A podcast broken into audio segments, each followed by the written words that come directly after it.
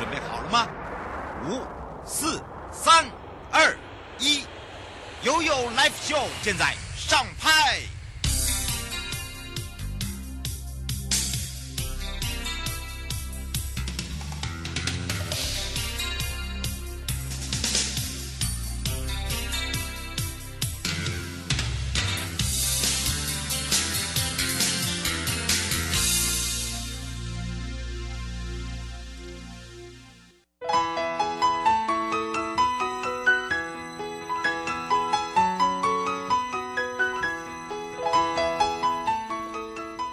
来到了一点零二分了，再度回到了 You Live Show FM 零四点一正声广播电台，陪同大家。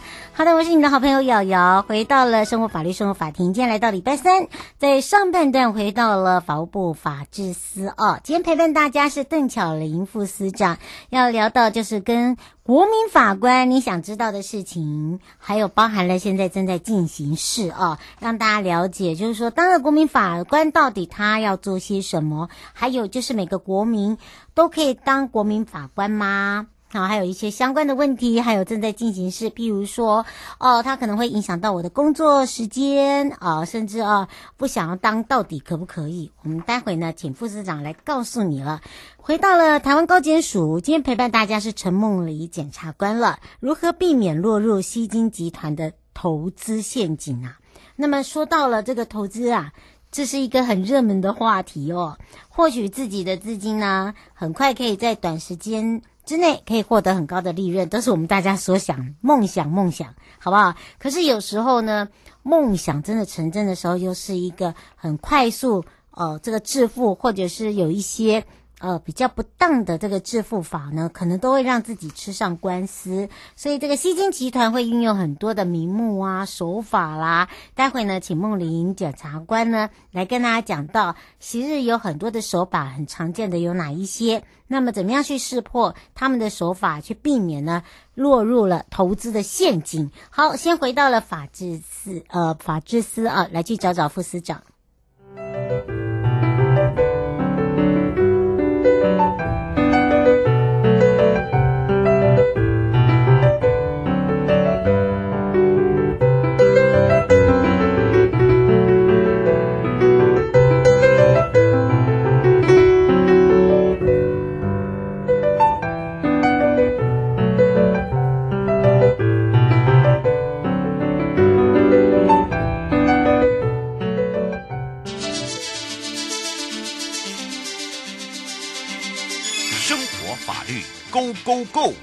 你我生活的好伙伴，我是你的好朋友哦。我是你的好朋友瑶瑶，再度回到了 You Live Show FM 零四点一正声广播电台，陪同大家。我们要开放全省各地好朋友时间零二三七二九二零也预告了。今天我们要聊到就是什么是国民法官制度呢？现在有一些进行式是你必须要了解的。那么是不是每个人都可以当国民法官？我不想当，不可以吗？好，当了国民法官呢、真的会花掉很多时间呢。这样子的话，如果说自己的呃这个资发音就所谓的呃老板又不愿意放人。该怎么办呢？去之前呐、啊，呃，有没有一些这个要有具备相关的法律呃常识啊等等啊？所以今天我们要赶快来让法务部法制司邓巧玲副司长在我们的空中呢陪伴大家之外，也让他来跟大家打个招呼，哈喽。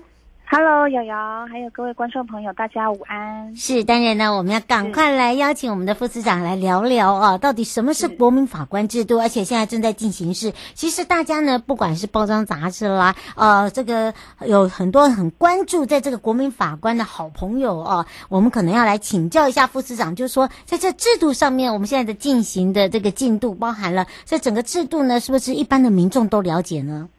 是。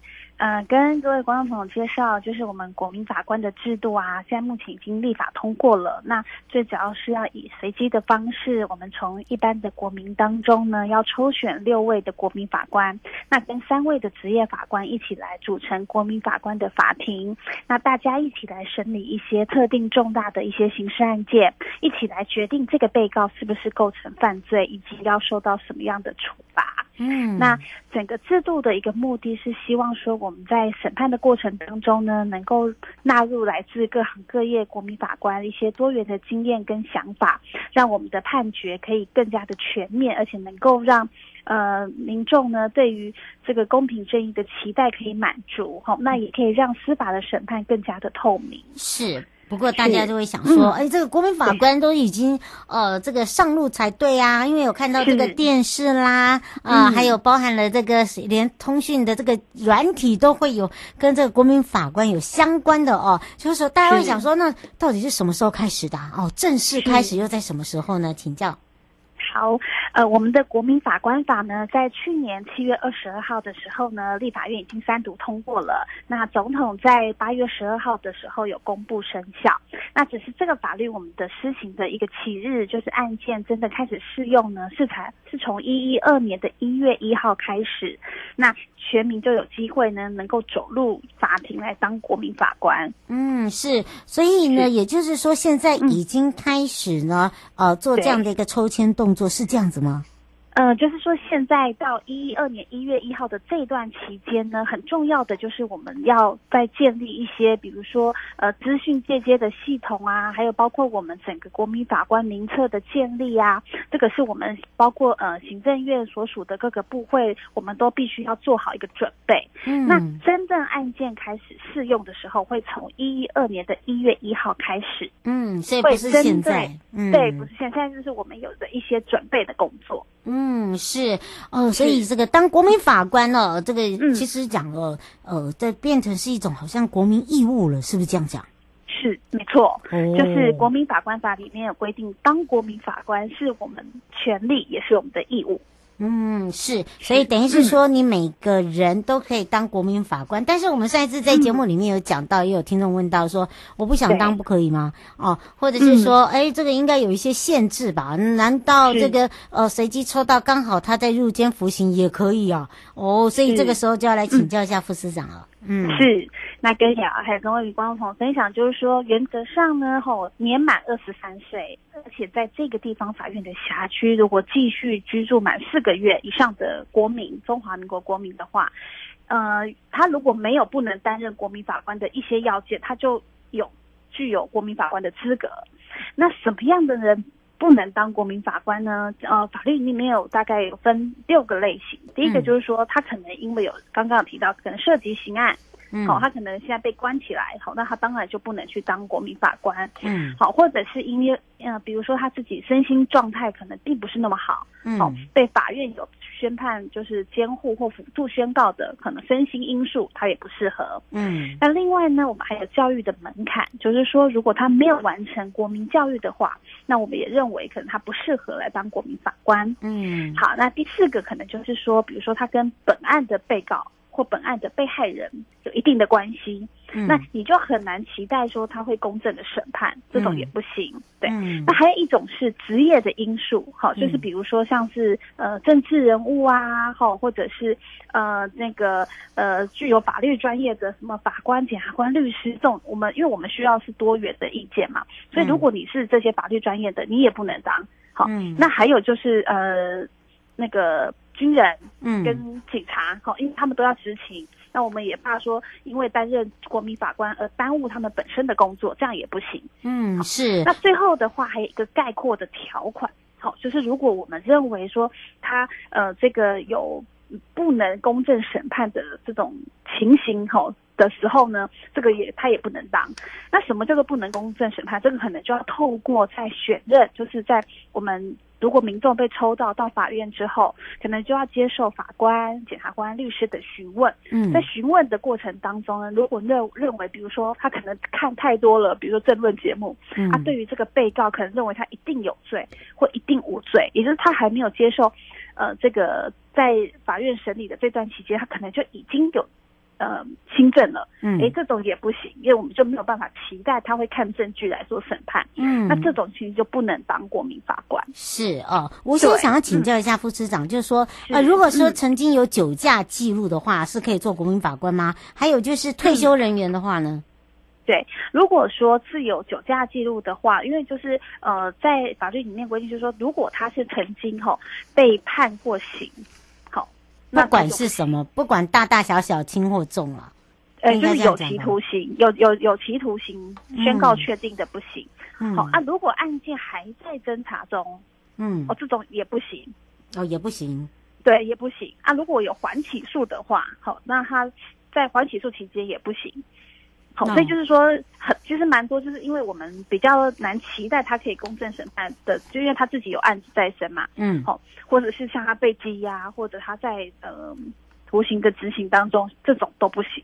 嗯，是。对。那另外退休人员他在讲退休人员呢？哦，退休人员的部分，那就要看，其实法律没有只规定一个下限是二十三岁。好，嗯，那退休人员原则上没有不能当，嗯，但是呢，哈。呃，我们另外有考量，就是如果他是年满七十岁以上，嗯，那可能会认为，哎，他自己会觉得说啊，我可能当国民法官，我可能会觉得很累啊，吼、嗯，我可能没有办法胜任的时候，这个时候是法律有赋予他可以拒绝的权利。嗯，是对，嗯，对，所以他、嗯、他是可以当，如果我要当。可以，好，但是我有可以，我有一个拒绝的权利。这样，嗯，是邱小姐想要请教一下，就是说，呃，当国民法官有没有要签保密条约？嗯、呃，要我们在那个法律有规定，就是当在审理的时候。就是要宣誓，嗯，那宣誓的内容就包括你要公平的执行职务，嗯。那一个很重要的就是在当国民法官哦，有两个很重要的守密义务哦。嗯，虽然我们不用特别去签什么保密的协定，但是有两个很重要的义务，一个就是你因为在执行职务当中，嗯，可能知道了其他国民法官的个资，嗯，好，那因为很重要，就是我们要希望民众可以进入法庭，所以呢，民众如果他。我如果来参加国民法官，那别就全国人都知道我是谁，哎，这样不行。所以我们要保障国民法官的个资，所以每个国民法官来，他就只有一号国民法官、二号国民法官，所以就变成大家不会知道那个国民法官的姓名。嗯，好。那在审判的过程当中，我自己是国民法官，但我就知道其他国民法官的姓名。哎，这个是我我要保密的，我不能。对外说，嗯，这、就是一种，嗯，另外一种就是在评议的过程，所谓评议就是经过审判之后，我们大家坐下来讨论这个被告有罪无罪，嗯，那这个是有一个评议的秘密，所谓评议秘密就是大家可以想见，哎，如果今天审理一个重大的杀人案件，可是呢，嗯、我在审判过程当中明明就觉得，哎，这个证据不足，嗯，应该要判无罪，是。好啊。假设我如果，哎，我其他的国民法官他如果对外讲出，哎。他投票是投无罪哦，嗯，那我可能会产生很大的心理压力，我可能就不敢讲自己的意见，嗯，所以我们就特别设定，就是在这种评议的时候所讲的这些内容，大家都不可以对外讲。嗯，所以就是每个人都要遵守这样的平密呃评议的秘密。嗯，我们只能接最后一通哦。刘先生想要请教一下，就是呃，这个在被选定之后，是不是会先拿到呃这个案件内容？嗯、还有另外他想知道，就是说呃、嗯，通常是什么时候会知道这个案件？然后需要准备什么资料吗？嗯、然后另外一个就是他想知道，就是说如果说这个案件已经呃这个已经呃这个整个的案件处理完毕，那他可以跟家人分享。讲吗？或者是接受采访吗？是，好，我来分两个部分。一个就是说，可不什么时候会知道案件内容？通常法我们刚刚提到，我们会有一个选任程序，就是在名册内。那案件发生的时候，法官会抽一，呃，就是法院会抽一定的人，他会进来法院接受被讯问，呃，不是被被抱歉被被训练，嗯，对，被就你你可不可以当法官？可能就会有一些问题来做筛选，在那个时候。好，被选完之后哦、嗯，你才会知道案件的内容。通常你只知道你要来当国民法官的这个候选人，嗯、但是你真的被选上以后，才会告诉你是审什么案子。嗯，对，这个这个对，所以就是不会过早让你知道，嗯，审什么案子。好，这是一个。那第二个就是说，有刚刚提到说，呃，可不可以跟家人分享呢？就我刚刚提到的，涉及到国民法官各资的，还有评议秘密的内容的。嗯，都不能讲哦，就算是家人也不行。嗯，尤其是要小心，对，对这个要特别注意。嗯，没错，所以平呃那个接受采访也更不行。对，事后也不行。这些对也不行，因为这个保密义务是一辈子的。哦，对，等于是秘密就对了，秘密秘密。对，你可以分享在法庭上的，嗯、比如说一些经验，但是不能去涉及到我刚刚提到的各资、嗯、或者是这个案件评议的内容。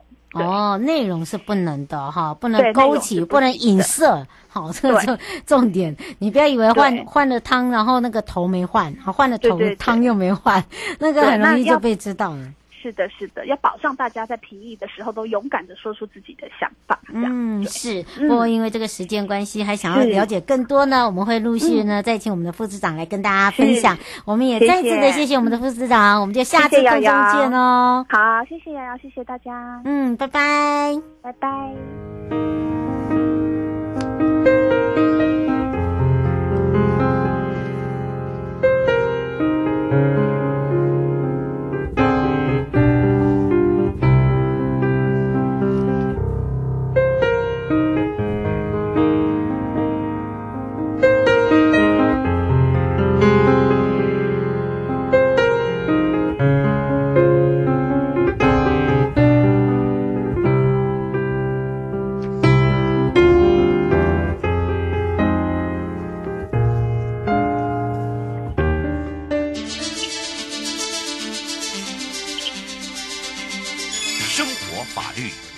Go 你我生活的好伙伴，我是你的好朋友哦，我是你的好朋友瑶瑶，再度回到了 U L P O FM 零四点一正声广播电台，陪同大家。好，我们要开放全省各地好朋友时间零二三七二九二零，有任何的问题呢？今天在我们的线上陪伴大家是台湾高等检察署，也是陈梦里检察官要来聊到，在预告的时候讲如何避免落入吸金集团的投资陷阱啊。但当然呢，每个人都会想到，呃，这个投资理财，如果我会该有多好？那尤其是希望让自己的资金。可以更短的时间内哦，得到更大的利润，就等于是说哇，最好哦，我可以一富致呃一系致富啊。当然呢，有时候因为这样子的关系呢，呃，讨假波啦，或者是呃有一些比较不当的一些手法哦，得到了这些利益的时候，就同时也吃上了官司。所以今天我们要赶快来让梦玲检察官呢跟大家打个招呼，哈喽，哈喽，瑶瑶小姐好。各位听众，大家好，我是高检署陈梦里检察官。是，当然，今天我们的梦里检察官要来跟大家聊到的，就趁这个机会啊，说明一下，其实法律哦，到底有没有一些规定哦，我有没有一些防范哦？这些我们的民众被害啊，因为一直在讲，一起一直一直不断的提醒，可是还是有人因为一些的这个心理因素啦，啊，或者是说，哎，想要贪财一下啦，哦，就落入了陷阱。所以要了解一下，就是说有没有规定所谓不能吸金，或者是说，呃，所谓吸金集团。他到底呢，有一些手法要来告诉大家，对不对？是，没错。其实呢，有一个银行法第二十九条呢，通常民众比较不会注意到这样子的法律哦。嗯，它是规定说，如果你不是银行的话，你就不可以经营收受存款的业务哦。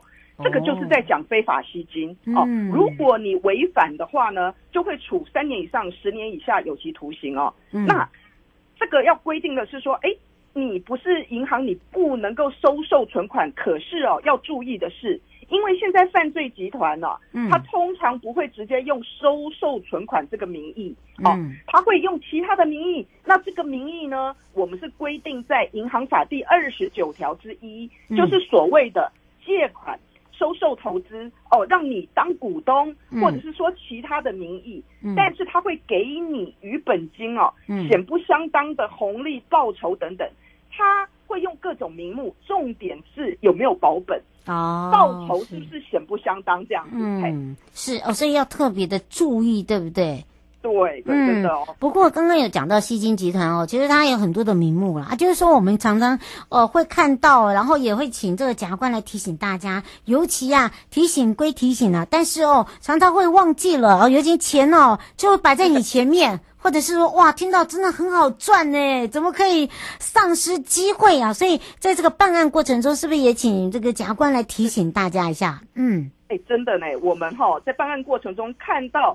基金集团他用的手法五花八门，什么都有哈。嗯，他从大家都看不懂的新创科技，到好像是你看得到的商品啊。嗯，那譬如说有一些你看不懂的部分，他会告诉你说这是最新科技啊。哦，譬如说有一些真的虚拟货币啊、挖矿机等等的，然后告诉你说哇。挖到的货币会一直不停的涨价，嗯，所以你每个月都可以分到很高的趴数，嗯，哦，或者是说你买一个挖矿机，然后呢，你花三五十万买，公司还给你租，嗯，每个月给你租金，两两年以后你可以卖回给公司，嗯，你卖回给公司，这个就是保本了，嗯，中间给你的租金这就是不相当的高利了，哦，这就是保本保息。哦，那还有就是说，哎，你有的是说你上网，你只要点几下广告，你竟然就可以每个月赚十五趴，哇，这个也太好康。嗯、那西金集团它厉害就在哦。他不但会跟你讲，有的是高科技哦，嗯，让让你心旷神怡。那有的是，哎，他好像用你看得到的东西来吸引你，嗯，譬如说，请你当公司的股东，嗯，两年以后你可以退股，整个本还你，这就是保本。嗯，但是呢，那中间他定期都给你很高额的利息，哦，嗯，那或者是说，哎，你有看到基金集团，他好像真的在卖东西呢，嗯，他有的卖什么保健商品啦。呃，什么药材啦、黄金什么都有。嗯，那我们也有看过，他说哈，他是要开发一个游乐中心，哦、他招是用来买露营车。这个露营车的方案就跟刚刚那个卖矿机、挖矿机的很像，它也是你买了以后呢，你再回租给公司。嗯、那公司呢，都给你哦，譬如说一年十二趴、二十趴的租金，两年以后你又可以把车再卖回给公司，这个也是一个保本保息。哎。这个案子还蛮有名的，嗯、因为哇，好多客户来签了，总共有一一千多个人。那那个他的呃契约还经过律师的见证，见证对不对？我还记得，对嗯。然后吸金的规模到了二十几亿，后来哇，那个被见证的那个律师，那明明违法，你怎么还帮人家见证？他就有被告，就是被起诉那个呃银行法的帮助犯。这个哈真的要小心。嗯，是。哦，现在朱小姐想要请教检察官一个问题哦。她刚才有听到你讲那个虚拟货币，她说为什么都是一直在提醒我们民众，为什么都不控管报章媒体？她说现在很多的一页广告或报章杂志上面都有就是呃现身说法的虚拟货币啊。他说这个不是就应该要来提醒大家，这个要特别的小心。还有另外一个，他说像这个保健食品最近流行很多像。像直销的方式，鹿胎盘，它是等于是，哎，写什么？哦，买一赚二，好的，然后就像老鼠会一样，他说这未来也是会有问题啊。他说其实应该是让大家知道，像他说他常常听到我们在讲到吸金，吸金就等于诈欺，那这不就等于是诈欺了？对，我先跟大家讲哈，就是说，老实讲，每一个环节都要去管控。但我们今天是更在就是呃跟民众分享的，就是说，哎，至少我们自己先把我们自己管好。你要怎么骗我，自然不会被骗，对对，自然会有警察、检察官去抓他。可是我们自己不要被骗嘛。那还有、嗯、刚刚呢，听众他提问的就是说，朱小姐，嗯，对，朱小姐提到说，吸金跟诈欺它什么不一样？的确，因为呢有一点不一样，又有一点不一样。因为呢，通常诈欺都是用一些假的。或是不存在的东西来骗民众，虚的嘛，对不对？对，是的。嗯、可是呢，违反银行法的案例，它是真真假假。为什么？因为银行法我们主要是要处罚说，你把资金吸收了，嗯、哦，就影响到国内的金融秩序正常运作，大家就不把钱存在银行了嘛。好、哦，那所以呢，在银行法里面，你有可能。他说他要卖你东西是真的，有可能他说他要卖你东西是假的，嗯，只是说他如果他卖你的东西是假的，嗯，他同时就违反了银行法，也要负刑法诈欺的责任，嗯，好，这个是两个。好，但是呢，那那这样的话，哇，那民众可能会讲，我，那他卖真的东西给我，又说可以获利，获利，对呀，啊，嗯，对，那那我干嘛还要避免？我应该要去参加，可是哈，这边要特别提醒的就是说，大家真的可以想想看。你那个正常的银行，它的那个资本额要一百亿耶，嗯，连它一百亿，它一年也才给你一点多趴的定存利率，嗯，可是你那个平常民众自己发起的这种集团，他说他一年可以给你二三十趴，你要相信吗？对不对？正常对，常常会被他那个数字忘了，嗯，没错，所以老实说，他其实他说他可以给你这么多的钱哦，他到最后一定都不可能达到，嗯，他前面一定是用别人的钱拿来给。给钱拿用别人的钱拿来给别人给你嘛哈，嗯，用别人的钱拿来给我们，可是他不是真的他的那个方案可以获利，嗯，所以哈，我们还是不要参加这种，否则哈，就算自己是获利了结。可是你介绍的亲朋好友也都遭殃啊！对，样没错。对对对。嗯，马先，我们只能接这一通。马先问到说如何破解啊？他说你看到那么多的这种诈骗啊，是不是你自己在办案呃这个之余哦，就看到哪一些是有一些陷阱要来提醒大家？他说这样子大家把它记下来会比较方便。哎，那谢谢这位听众哈，马先生，嗯，马先生谢谢哈，因为我们在这里，我们也想要提供所谓的投资停看听给各位听众参考看看啊。嗯，那第一个就是停，如果说你介绍的、你接触到的方案、投资方案，竟然跟你讲无风险，嗯，保本保息。保证获利这个关键字，大家可以记起来啊。嗯。可是哈、哦，他竟然可以跟你说，你可以赚到跟本金显不相当的利润，这种超级好康的投资方案哦，你这个时候你要停，嗯、你不要一下子冲动就投入大量的金钱哦，嗯、你要先停一下。为什么？因为呢，西金集团哈、哦，它就是。会用这种保本保息，或是说他假装不说保本保息，可是他用，譬如说刚刚我们说的那个露营车，嗯、哦，你租你再回你租给公司之后再卖给公司，卖给他，嗯，对，也是保本保息。那你第一你就要停，你要你听到这种保本保息，你就要有警觉心。嗯、那第二个是你要看，你要看说这一个投资方案到底它真的获利到底是在哪里呀、啊？嗯，好、哦，如果说它都是讲一些创新的方案，比如说你点广告。就可以获利，这个有可能吗？哦，嗯、然后还有，他如果卖东西，他要赚钱，一般人卖东西有可能赚到一年赚三四十趴吗？嗯、哦，对不对？要不是说他是那个成本很低，那就是他东西不好嘛。嗯、那不然就是他卖很贵，卖很贵也不会有人要买啊。嗯，所以大家就要来看看，如果说哈、哦，他实际的获利模式根本不明确或不可能。好，然后还有，他实际上是靠介绍大家加入。再来，哦，拿那个钱，因为是用后面的钱来付给别人啊。你主要获得的钱是推广的奖金哦，嗯、这种的，那你就要看，你要，你可能真的就是西金集团的那个那个方案。另外听的部分哈、哦，千万不要只听西金集团的哇！现在集团很敢去做宣传，他在五星级饭店找名人来站台开一个说明会，场面很热烈哈。